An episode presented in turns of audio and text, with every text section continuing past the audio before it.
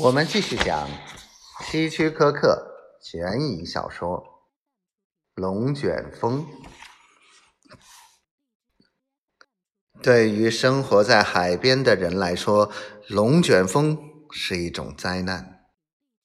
但是在某些特定的场合，龙卷风也会有着令人意想不到的好处。这是一个。炎热的下午，气温高达三十二摄氏度，空气潮湿的仿佛都能挤出水来。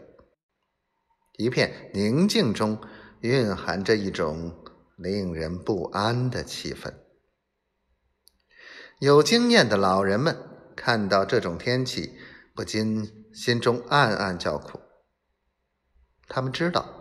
这是龙卷风即将到来的先兆，因此各家商铺提前打烊，人们都纷纷的回到家中，紧闭门窗，躲进地下室，怀着惴惴不安的心情，等待龙卷风的到来。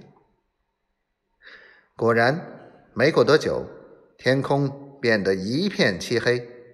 紧接着，一个个炸雷，大雨倾盆，霹雳狂闪，可怕的龙卷风终于光临了这座海滨小镇。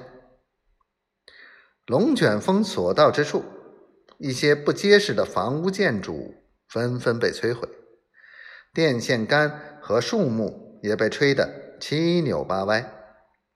一辆行驶中的小轿车来不及躲避。竟被硬生生的掀翻，轿车里的人生死未卜。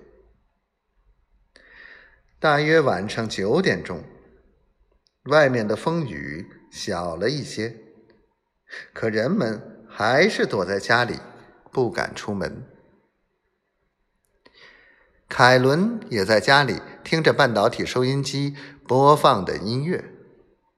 由于龙卷风破坏了输电线路，他家唯一的光亮就是一盏煤油灯。这时，他仿佛听到院子里传来汽车的声音，心想：在这样糟糕的天气里，谁还会出门呢？他怀疑自己是不是听错了。突然。房门被人“砰”的一脚踹开，两个持枪的男人冲了进来。其中一个高个子用枪顶着他的腰部，大声喊道：“别动！屋里还有其他人吗？”